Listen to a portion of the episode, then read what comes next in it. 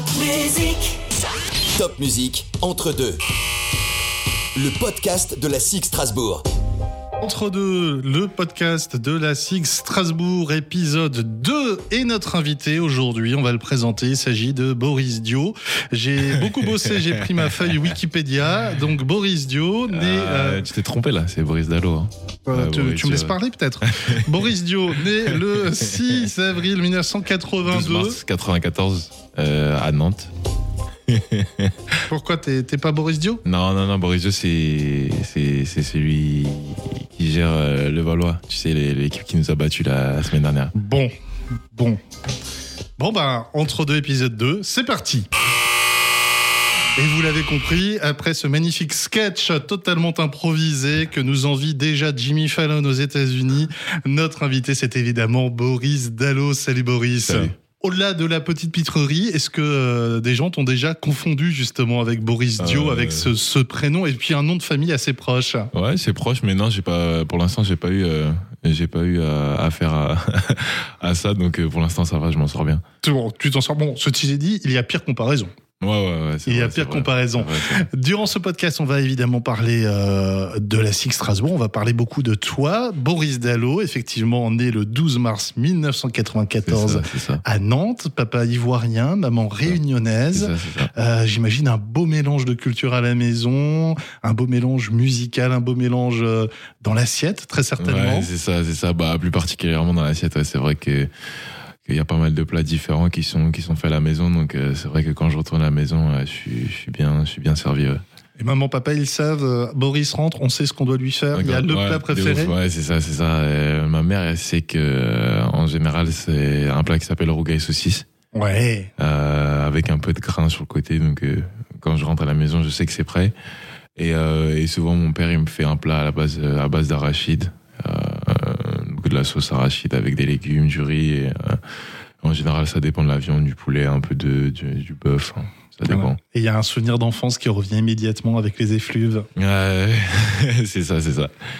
L'enfance de Boris Dallo à Nantes, euh, c'était quoi? C'est une enfance qui est allée rapidement vers le basket? Euh, ouais, on va dire. Bah, euh, j'ai commencé à, à 7-8 ans. Euh, en fait, le, hasard a fait, a fait les bonnes choses. Euh, Mon, mon voisin, c'était euh, c'était l'un des présidents du, du club de l'Armine de Nantes, enfin des dirigeants de, du club amateur. Et euh, à l'époque, il était éducateur sportif et euh, bah, il m'avait proposé de, de venir faire un entraînement parce qu'il me voyait jouer au basket dans la cour avec mes grands frères. Et euh, voilà, après, j'ai tout de suite accroché. Donc, donc voilà, c'est c'est là que ça a commencé. Le basket t'a happé donc très très jeune. Ouais, c'est ça. très très jeune. Tes, tes grands frères, ils jouent toujours euh, au basket Non, ils ont arrêté, ils ont joué avant. Euh, ils ont joué avant, ils étaient dans, dans les petits clubs euh, à côté de Nantes. Ils étaient pas mal, ils devaient rentrer en centre de formation à Cholet à l'époque, bon, quand c'était quand c'était vraiment bien, mais, mais ils ont préféré continuer leurs études. Et euh, quel regard ils portent sur le petit frère qui a réussi cette carrière que peut-être eux auraient aimé Ouais, faire? bah ils sont forcément ils sont fiers. Après c'est c'est vrai que bah ils, ils vivent un peu par par procuration on va dire et, euh, et ça leur fait vraiment plaisir de de me voir euh, de me voir maintenant euh, faire ce que je fais. Ce que tu fais, c'est aussi une carrière euh, très particulière Mm. par rapport à la carrière habituelle des, des joueurs de basket. Ouais, Tu as dit euh, avoir débuté à l'Hermine de Nantes, tu es allé ensuite au Centre fédéral. Ouais. Jusque-là, c'est une carrière à peu près normale, Ouais. à peu près habituelle plutôt. Euh, ensuite, il y a Antibes. De, Poitiers. Non, il y a Poitiers, pardon. Il y a Poitiers, tu arrives en 2012, au moment où Evan ça. Fournier s'en va. Ouais, voilà, c'est ça. Evan part. Il draft un NBA à, Denver. Et du coup, euh, euh, bah, j'ai décidé de signer à Poitiers parce que euh, bah, je pensais, enfin, j'avais dans la tête, euh, en sortant du, du centre fédéral, que, je pouvais apporter quelque chose à une équipe professionnelle directement en, en Pro A. À l'époque, c'était la Pro. Donc, donc voilà, j'avais choisi Poitiers. J'avais pas mal de clubs, dont, Strasbourg, qui étaient, euh, qui étaient intéressés. Donc voilà, j'ai fait le choix d'aller à Poitiers. Et puis euh, Strasbourg, justement, il me semble qu'il y a eu des essais vers 2014 en même temps que, Maï, de, que Mam Jaïté. Euh, non, non, c'était en de- bah, 2012. 2012 Euh, À la sortie de l'INSEP, en fait, euh, ils organisent des, euh, des visites dans les clubs qui sont intéressés et qui, qui postulent en fait euh, pour pour chaque joueur. Et donc j'étais venu avec euh, avec Mam Jaité, on avait fait un entraînement avec euh, bah, à l'époque il y avait Axel, Axel Touban, Exact. un, un bon pote à moi. euh, donc Vincent j'avais fait un entraînement, c'était très bien passé. Mais euh, bah voilà après Strasbourg avait, avait une grosse équipe et euh, ils, ils m'avaient proposé de, de jouer plus en espoir qu'en professionnel et vraiment de m'entraîner avec les pros et j'étais déjà dans l'optique d'intégrer un, un groupe professionnel euh, complètement et pouvoir avoir l'opportunité de jouer donc, euh, donc j'ai décidé de passer. Et après Poitiers, là, tu vas chez un très grand d'Europe pendant deux saisons, le Partizan Belgrade. Mm. Ouais, tu y retrouves, euh, entre autres, Geoffrey Lauvergne Ouais. et euh, Léo Westermann. Euh, cette expérience en Yougoslavie, Mm. euh, c'est après les États-Unis, c'est la deuxième mec du basket d'une Ouais, certaine c'est façon. ça. C'est ça, on va dire que c'est c'est un peu le berceau du, du basket. Euh, la Serbie, c'est c'est euh, c'est une religion de basket là-bas, donc euh, c'est vrai que j'ai appris pas mal de choses sur et en dehors du terrain, et, euh, et ça m'a fait grandir un peu plus vite que la plupart des, des jeunes joueurs, ouais, c'est vrai. Et en plus, tu parles désormais couramment serbe, Ouais, c'est dit. Ouais, c'est ça, je parle couramment serbe. Bah, avec, euh, avec Troumo, notre assistant, euh, j'ai la possibilité de, de parler avec lui en serbe. Euh, j'ai appris là-bas en, en, en quelques mois, donc, euh, donc je m'en sers. Une facilité pour les langues, semble-t-il, d'ailleurs, Ouais. chez toi. C'est ça, c'est ça. C'est ça. Parce qu'il y a aussi le grec, on va parler un petit peu de la Grèce euh, plus tard, mais tu parles serbe, grec, anglais, français. Ouais, grec encore ça va, je le comprends. Après le parler c'est un peu plus difficile, mais mais bon j'ai quelques bases. Mais ouais anglais ouais je le parle je le parle couramment français aussi. Et Français, euh, voilà. français, heureusement d'ailleurs. Ce serait con pour un français d'être plus doué dans les Grave, autres langues, hein, n'est-ce pas? Et d'autres langues encore que tu parles? Bah euh, on va dire que l'espagnol je le je le parle correctement, je l'écris bien, je le parle correctement. Bon, après j'ai la langue de chez ma mère, moi j'ai les créoles donc euh, je sais pas si ça compte mais ouais. Il y a pas mal de langues. C'est vrai que le créole est un creuset de plusieurs langues Ouais, différentes. ça, hein, tout à fait. Alors, la Yougosla- l'ex-Yougoslavie, la Serbie, le partisan Belgrade, euh, raconte-nous un peu le quotidien dans un aussi grand club, dans un club aussi mythique. Ouais, euh, quotidien difficile, on va dire. On, on appelle ça euh, les tranchées un peu euh, dans le jargon euh, du basket, parce que euh, on travaille beaucoup. Euh, c'est des, des entraînements euh, par jour, c'est du 6 du 6 c'est du 6 heures. Ça veut dire qu'en gros, euh, le matin, on bosse, on bosse physiquement et individuellement, et le soir, on bosse collectivement. Euh, c'est très dur mentalement, on va dire. Et euh, en fait, le coach, il fait en sorte de, de, de te pousser dans tes retranchements pour pouvoir euh, tirer le meilleur de toi-même. Donc, c'est une culture différente qui est pas forcément euh, euh, adaptable avec euh, avec tout le monde. Donc, euh, on avait un effectif très jeune et très talentueux, donc ça marche av- avec nous. Après, euh, bah, le coach il est venu à Limoges et ça n'a pas forcément marché, donc euh, ça dépend, ça dépend des cultures et des endroits euh, d'où il est. Mais ouais, la, la culture de l'est, c'est une culture très dure, on va dire. Et au niveau des supporters, ça se passe comment Mm. On sait que en Serbie, en Croatie, en Slovénie, ils sont plus que passionnés. Ouais, c'est c'est pas des supporters, c'est des fans, ils sont fanatiques. Donc c'est vrai que c'est c'est bien de pouvoir jouer devant une ferveur comme ça. Euh, mais quand on joue à l'extérieur, c'est c'est une ambiance assez hostile. Donc euh, ça ça aussi ça te fait progresser euh, dans dans le mental. Euh, Comment gérer la pression, comment gérer si les provocations, si ça et faire abstraction de de ce qui est à l'extérieur pour pouvoir te concentrer sur ce qui est sur le terrain. Oui, du coup, euh, en, en Jeep Elite, quand il y a quelques sifflets euh, à Mhm. l'extérieur lorsque tu dois prendre un lancer franc décisif, finalement, ça te Ouais, passe non, un petit peu au-dessus. À ce Ouais, niveau-là, t'es plutôt tranquille. plus trop attention. Après euh, ces épisodes euh, à Poitiers et puis aux Partisans, euh, c'est déjà la Ligue de développement américaine Ouais, ou c'est d'abord la Grèce? Non, d'abord les États-Unis. après, après le partisan, je reviens en type. tu reviens, je en reviens en chez les Sharks. pendant, hein. chez les Sharks ça, pendant un an. Euh, donc c'était ma dernière année euh, pour pouvoir euh, éventuellement être drafté, donc j'avais décidé de revenir en France pour pouvoir avoir un rôle convenable et, et pouvoir me montrer. Donc, euh, donc je suis revenu, ça s'est passé moyennement, on va dire. Mais, euh, mais au final, euh, j'ai- eu le temps de jeu euh, souhaité, on va dire. Donc j'aurais pu apporter plus, mais, mais j'ai fait avec, avec ce qu'on m'avait donné. Et, et voilà, retire vraiment du positif. Et ensuite, donc les États-Unis. Alors, ce n'est Ouais. pas la NBA, mais la Ligue de développement, euh, les Long Island Nets, euh, Mm. qui appartiennent très certainement euh, au Brooklyn, Brooklyn, Nets, ouais, euh, vu ça. le nom, sachant que ces équipes de développement appartiennent parfois à une seule formation Mm. NBA, parfois à plusieurs, À plusieurs, franchises en même temps. hein. Et comment se retrouve-t-on dans cette ligue de développement qui est très méconnue en Mm, Europe. Bah, on va dire que c'est- méconnu pour les gens en général qui suivent le basket par-ci par-là, mais mais les gens qui connaissent vraiment euh, euh, les rouages et, et dans notre sport, ils, ils connaissent vraiment la, ligue de développement parce que la plupart des joueurs qui euh, qui sont borderline NBA, on va dire, qui sont entre euh, pouvoir jouer en NBA et pas avoir euh, la possibilité de jouer par rapport à l'effectif ou ou quelconque problème et bah, passe par la ligue de développement pour pouvoir avoir des responsabilités. Euh, c'est une ligue assez particulière parce que bah, c'est un- une culture différente. C'est toutes les règles, c'est les règles NBA. Donc euh, c'est un peu le, bah, on va, on va appeler ça l'antichambre. Mhm. C'est l'antichambre. Donc euh, bah il y a 50 il y a 50 matchs en, en 4 mois. Pas mal. Ouais, c'est pas mal. Il y a, y a pas un mal de rythme back-to-back. quasi NBA, Ouais, c'est un rythme. NBA. Et moi, à l'époque, quand j'étais euh, parti à, à Brooklyn, à, à Brooklyn, c'était la première année de la, la franchise. Et on était dans, dans les infrastructures NBA parce qu'ils n'avaient pas encore euh, construit le stade. Ça, c'est cool quand Ouais. même. Ouais, ça, c'est cool. Donc, le euh, fameux Barclays Center. C'est ça. Bah, j'habitais juste euh, au-dessus du Barclays Center. Euh, on jouait euh, en- entre guillemets en levée de rideau de, l'équipe NBA. Et puis on utilisait les, toutes les, euh, les structures d'entraînement des, des Brooklyn Nets. Donc c'était vraiment pas mal. Ça te permettait de côtoyer aussi les joueurs de la formation Ouais, NBA. on, a, on a côtoyé pas mal de gars et et, euh, et Brooklyn avait euh, avait des liens très très étroits avec les, les Atlanta Hawks parce que le coach euh, Kenny Atkinson était assistant, euh, je crois à l'époque. Il y a pas mal de joueurs euh, des Hawks qui venaient faire les, les allers-retours avec avec nous. Quels quels joueurs t'ont marqué durant cette période? Bah déjà, euh, il y avait Torren Prince qui est venu jouer avec nous euh, pendant quelques mois, euh, qui était vraiment pas mal, et qui, qui maintenant a signé à Brooklyn, donc ça m'a pas forcément étonné.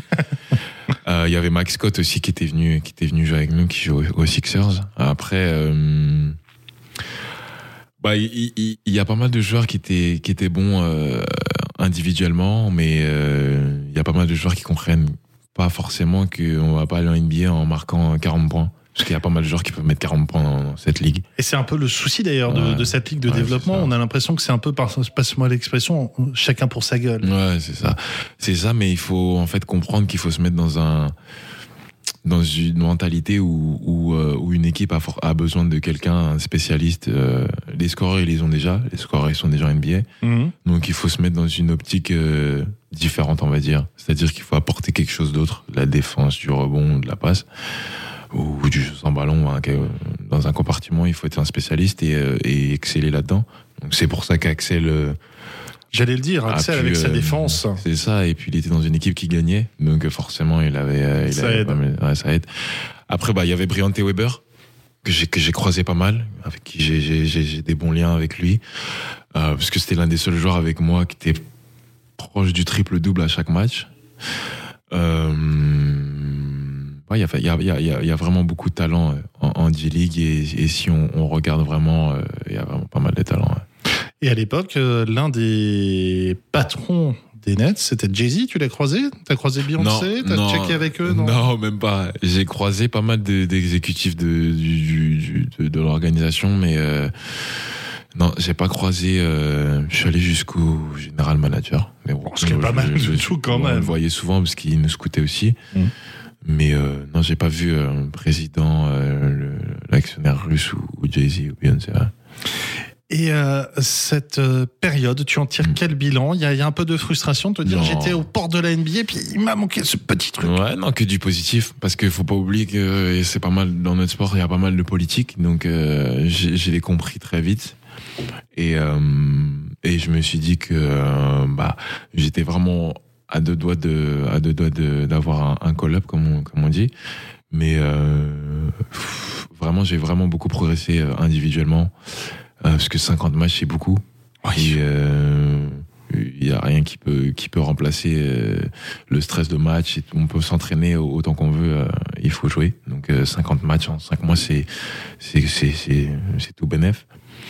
Après, euh, voilà, j'aurais voulu peut-être avoir l'opportunité de d'avoir un contrat de 10 jours ou quoi, mais euh, mais vraiment que du positif. Que du positif. Et puis alors ensuite, euh, on, on sent que tu as fait un peu les temples du basket, Mm. puisque là tu te retrouves en Grèce, ouais.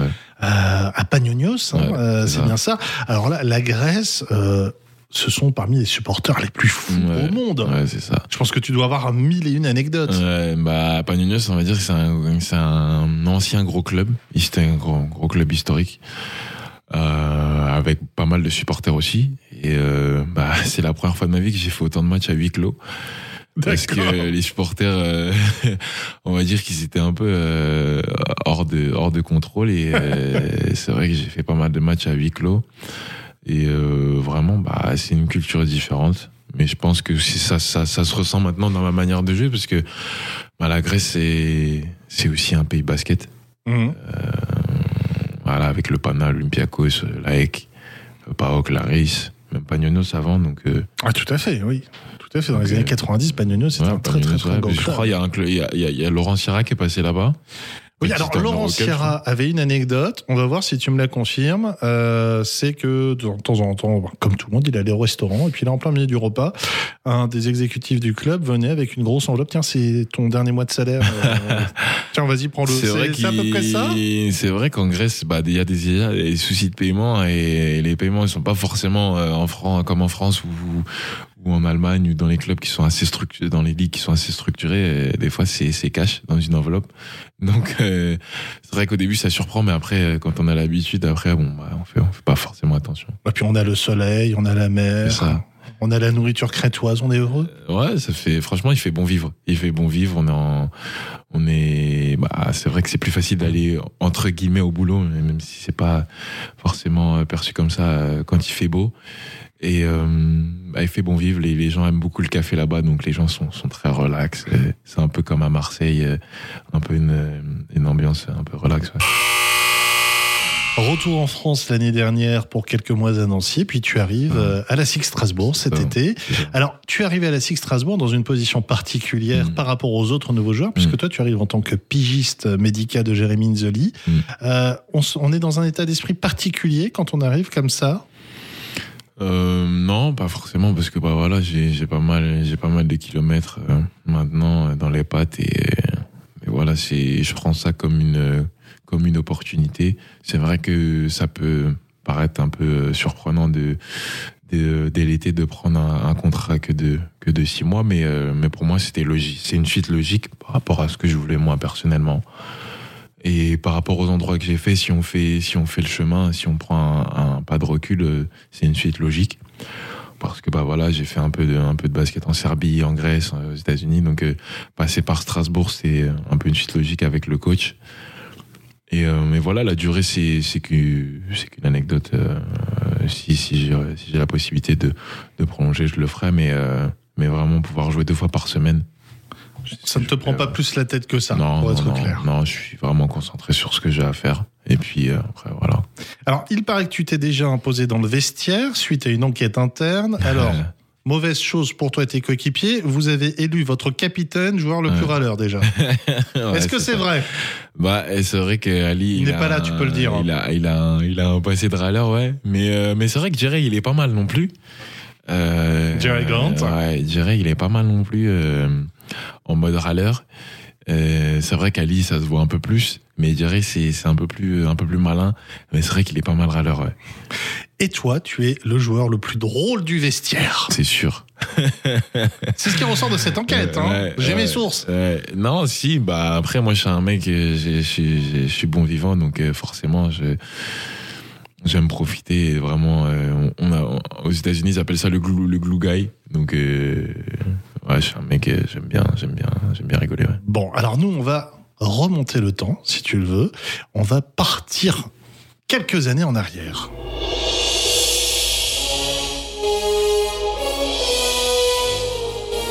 Voilà, je te présente la DeLorean rouge et blanche de la Six Strasbourg. Vas-y, installe-toi. C'est bon, Voilà, tu es bien attaché Ouais.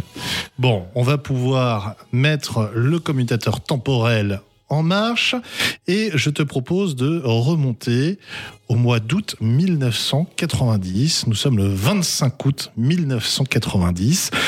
Olivier Weissler, que tu connais, euh, Mm. est revenu à la SIG euh, en tant que joueur. Patrick Lazare euh, pioche, lui, un intérieur que Schwarzenegger, pourtant très costaud, pourrait craindre. Et puis en 1990, à la radio, on écoute ça.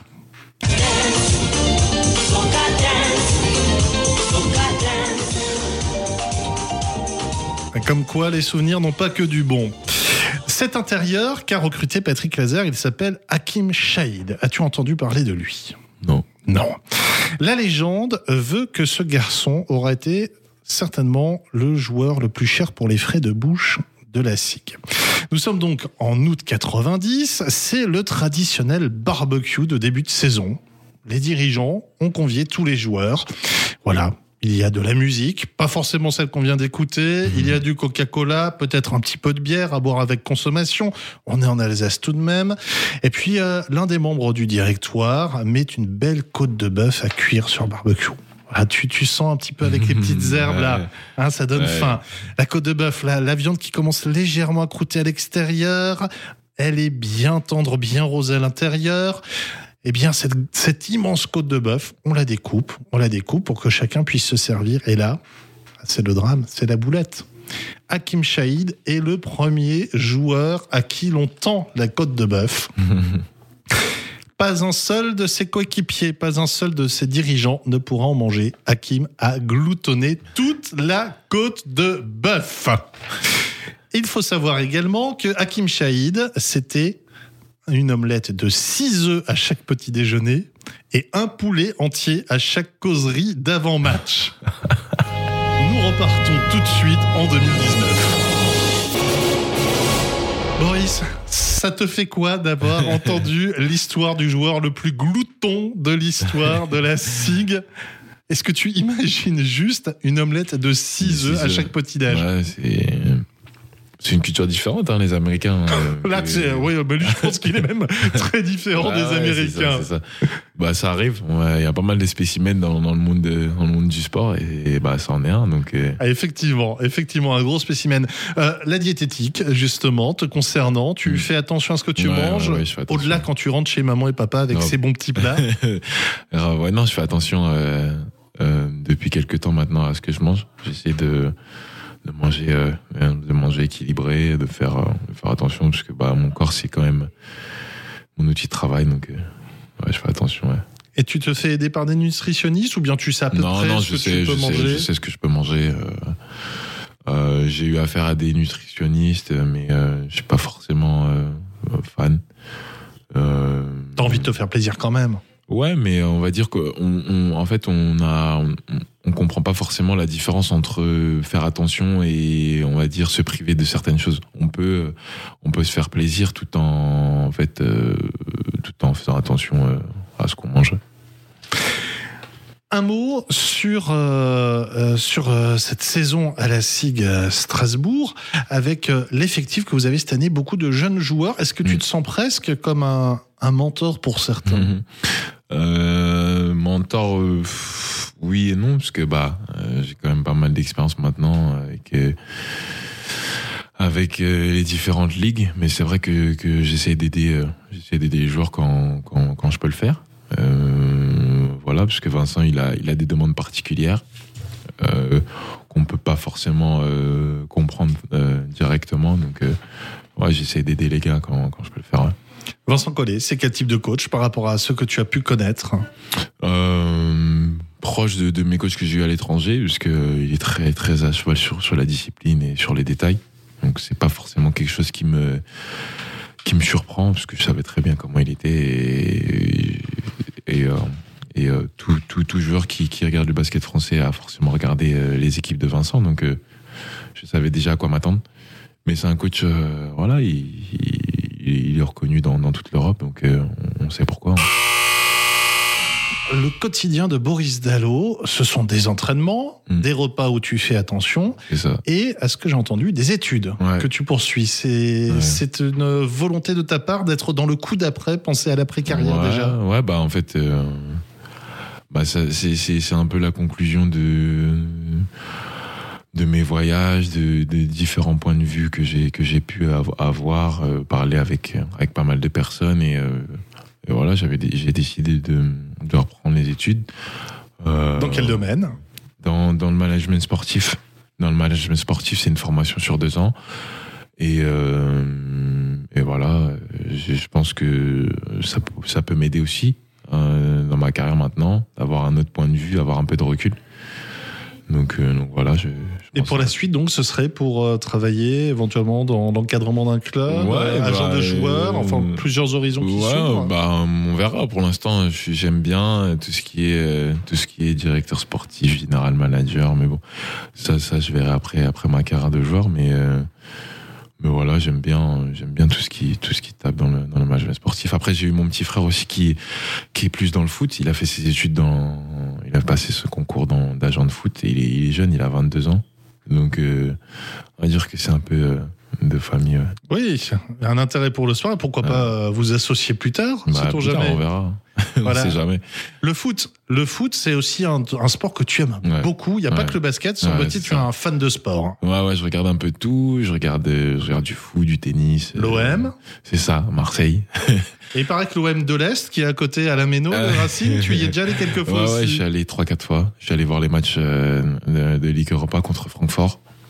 Après, je suis allé voir euh, les matchs contre Monaco, Metz, le derby.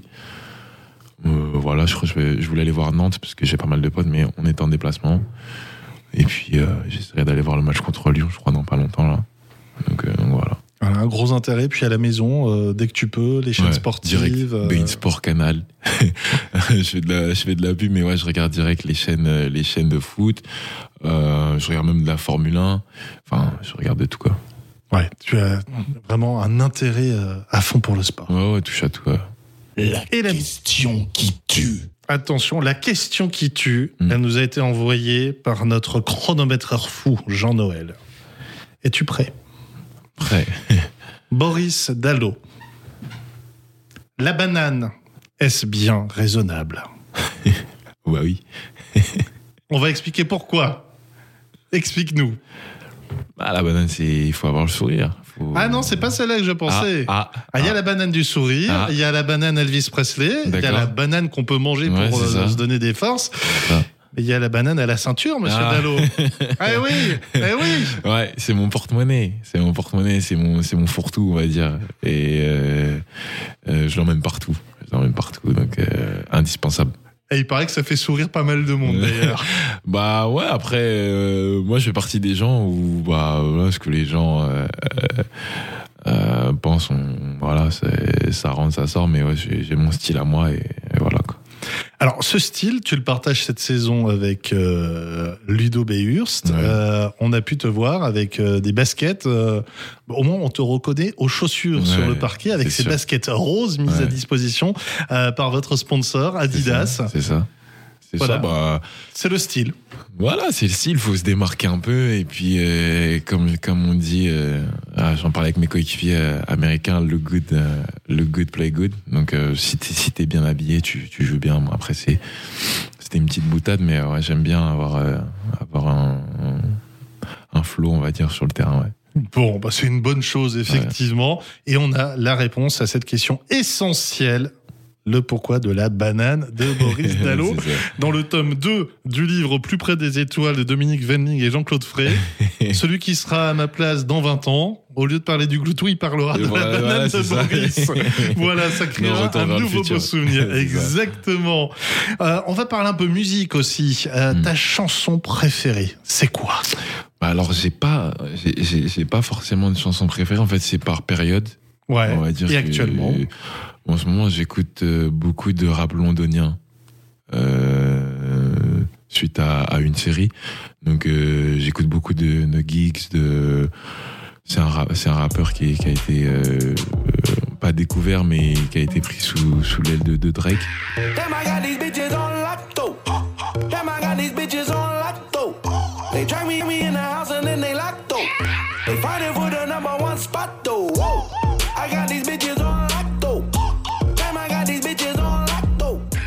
Revient au basket avec Drake. Hein. Ouais, c'est les, Raptors de Toronto, ça, on reste dans le giron du Mais en basket. fait, on va hein. dire que le basket et la musique, c'est un peu, c'est un peu coordonné. Enfin, c'est un lien, on, va dire, parce que un rappeur, il a forcément envie d'être basketteur. Un basketteur, euh, toute sa vie, il, vou- il voudrait être rappeur. Donc, Ouais. euh, Et il y en a qui ont essayé, c'était pas ah, bon. ça marche pas. ça marche pas. Je citerai pas de nom, mais Non, on en reparlera un peu plus tard, ceci dit, attention.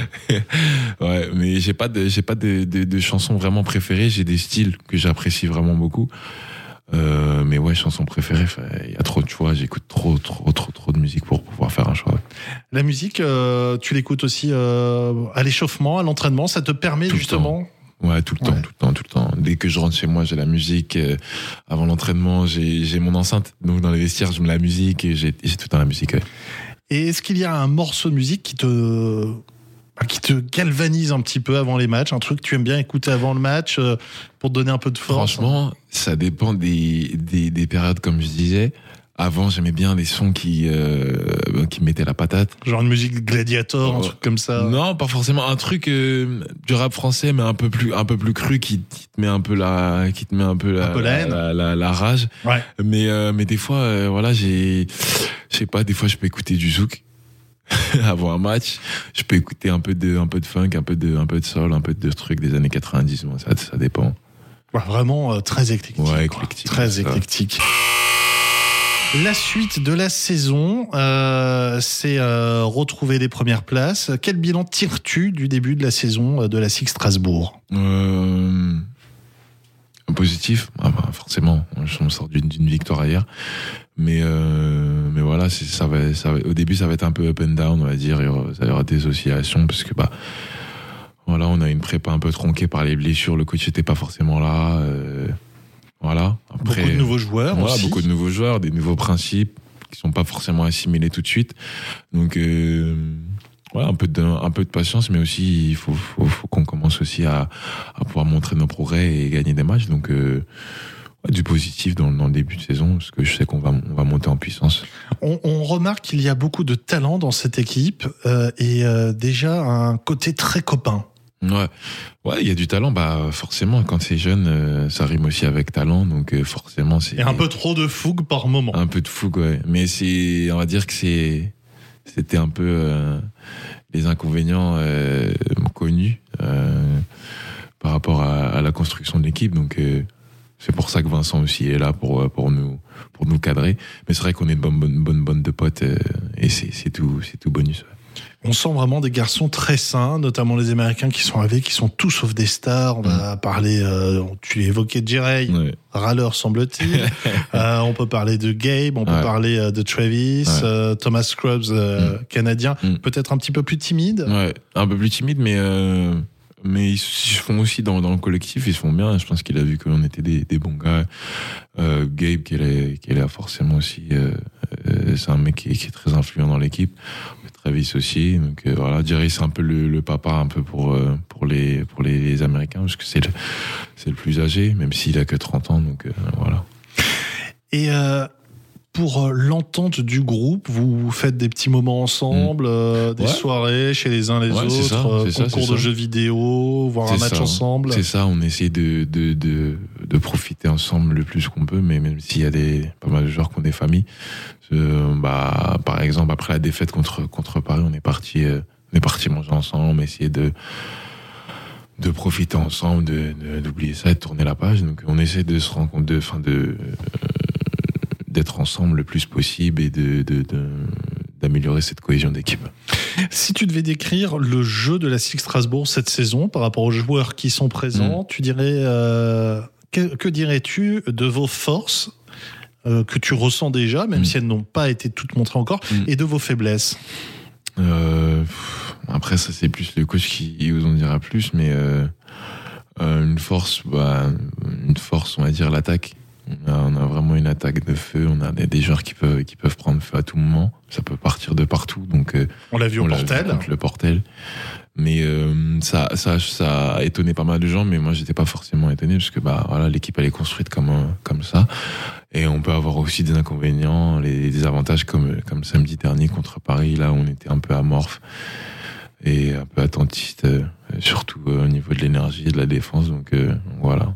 Vincent Collet disait que c'était peut-être à cause de la victoire trop facile au Portel euh, que certains joueurs se sont dit oh bon finalement c'est facile d'aller à Jeep Elite. Ouais, bah, c'est le problème des équipes avec pas mal de talent. Euh, Vous savez, les joueurs qui ont du talent, ils ont, les choses viennent un peu naturellement et, et des fois, euh, il faut que ça vienne un peu au forceps, surtout en, France, avec ce championnat particulier. Donc, bah, ça fait partie d'expérience. On a, on, j'espère qu'on aura retenu la leçon. Merci Boris Dallo. Que peut-on te souhaiter pour la suite? Bah, la santé, euh, le moins de blessures possible et, euh, et de continuer avec la SIG, évidemment. Le podcast touche à sa fin. Je te propose rapidement une séance de shoot. Question rapide, réponse rapide. Ok, pas de problème. Ton basketteur préféré? Euh, Peignard de ouais. Ah, là, oui. Ça remonte, ça, pour les plus Ouais, mais j'ai anciens. un mec old school, moi. Ah, mais c'est cool, c'est cool. Euh, ton sportif préféré? Euh, Didier Drogba. Ton acteur ou ton actrice préférée Euh, Voir les deux.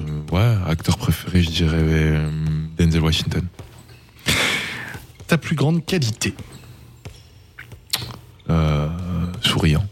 Ton plus grand défaut Euh, J'en ai pas mal de défauts. Euh, je suis un peu solitaire. Un peu solitaire. Ton meilleur pote dans le basket Mam, j'ai été. Ton moment le plus gênant durant ta carrière pendant un match Waouh. Euh, Ça, ça veut dire qu'il n'y en a pas eu ou qu'il y en a eu trop si, il y en a eu, mais euh, franchement, gênant, je sais pas. Après, euh, ah, euh, c'était une défaite assez gênante avec Nancy bah, l'année dernière. On gagnait de 22 points, on a perdu à la belle contre Saint-Chamond, alors qu'on était dans les favoris, donc j'ai Ouais. pas forcément aimé cette défaite. Ouais, Il y en a ici Ouais, qui pourraient sais, parler d'une autre défaite contre présent, Dijon. présent. Ah, bah, en plus. Euh, Michael ou Lebron? Le plus grand Le plus grand?